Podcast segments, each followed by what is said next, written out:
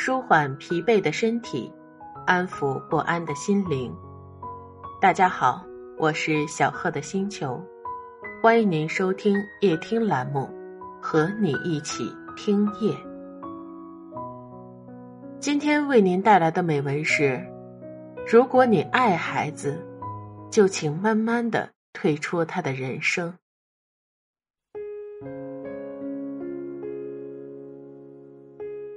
世间所有的爱，都以聚合为最终目的，唯独父母对孩子的爱，以分离为目的。龙应台曾说：“所谓父女母子一场，只不过意味着你和他的缘分，就是今生今世不断的目送他的背影，渐行渐远。养娃一生，的确如此。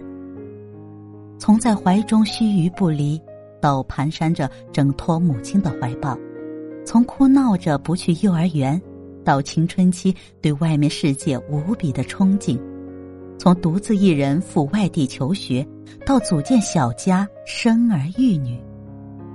曾经的我，每每想到再过几年，孩子就要出去上学工作，我就恨不得把所有的时间和精力都拿来照顾他、爱他。东辰妈当过几年这种无微不至的母亲。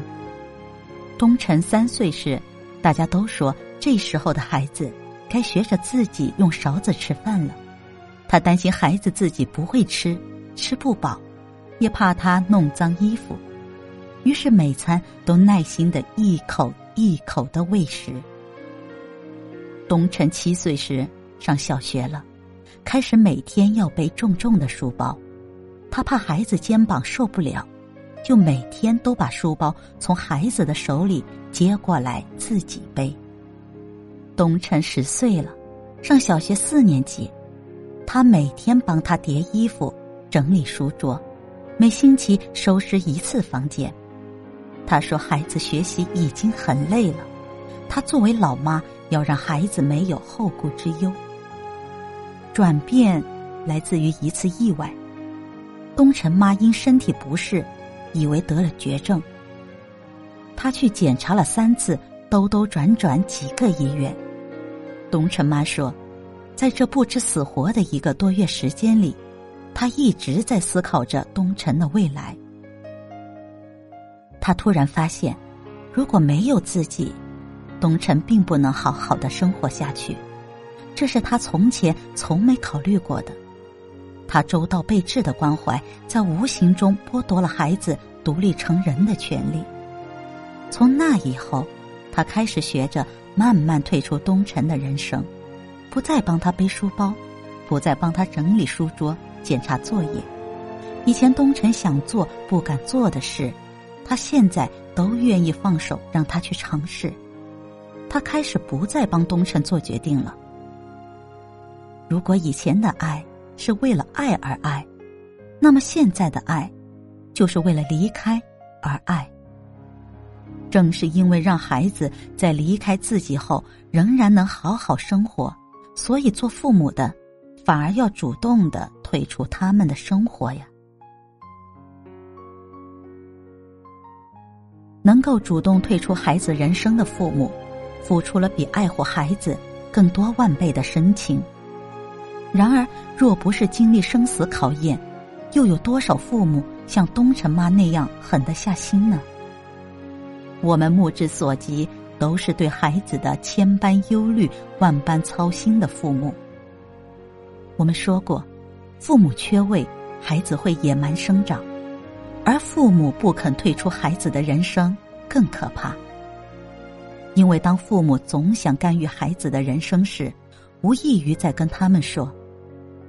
没有我，你过不好这一生的，你不行的，我不相信你。曾经有人做过一篇调查，发现最早离开父母的一批零零后，普遍存在生活不能自理的问题，而更深层次的调查结果显示，父母的不忍是造成这一现象的主要原因。在该让孩子独立的阶段，不给予他们适当的独立训练。相当于父母主动放弃了对孩子自理能力的培养，这样做的后果，只会使得孩子越来越依赖家长，孩子的自理能力也会严重不足。父母之爱子，必为之计长远。孩子终有离开父母的一天，你终究要目送他闯荡世界的背影。你是希望他被照顾的像温室花朵，却不知如何应对外面的风霜，还是希望他有生活能力傍身，不管遇到任何问题都能从容应对呢？曾有人说过，孩子的格局源于父母的格局，孩子的高度取决于父母的高度，但孩子的人生只能由他自己去过。真正的好父母。他们深爱孩子，将他养大，不是为了永远与孩子粘在一起，而是要将他推出家门，推到一个更宽广的世界，让他去过独立而自主的生活。父母的第一个任务是和孩子亲密，呵护孩子成长；第二个任务是和孩子分离，促进孩子独立。孩子不再吃奶，离开了我们的怀抱。孩子学会走路，离开了我们的臂弯；孩子有了朋友，离开了我们的全情依赖。每一步分离，我们都应该为他开心，开心他离走上社会、成为独立的个体又近了一步。母与子，父与女，是生命中最深厚的缘分，深情只在这渐行渐远中才趋于真实。若父母把顺序做反了，就是在做一件反自然的事，既让孩子的童年窒息，又让孩子的成年生活无力。我钦佩一种父母，他们在孩子年幼时给予强烈的亲密，又在孩子长大后学会得体的退出。照顾和分离都是父母在孩子身上必须完成的任务。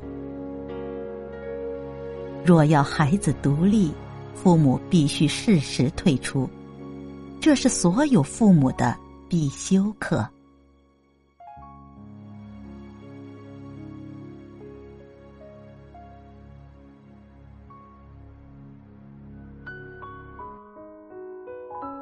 今天的欣赏就到这里了，欢迎您点赞、订阅、转发、评论，一键四连。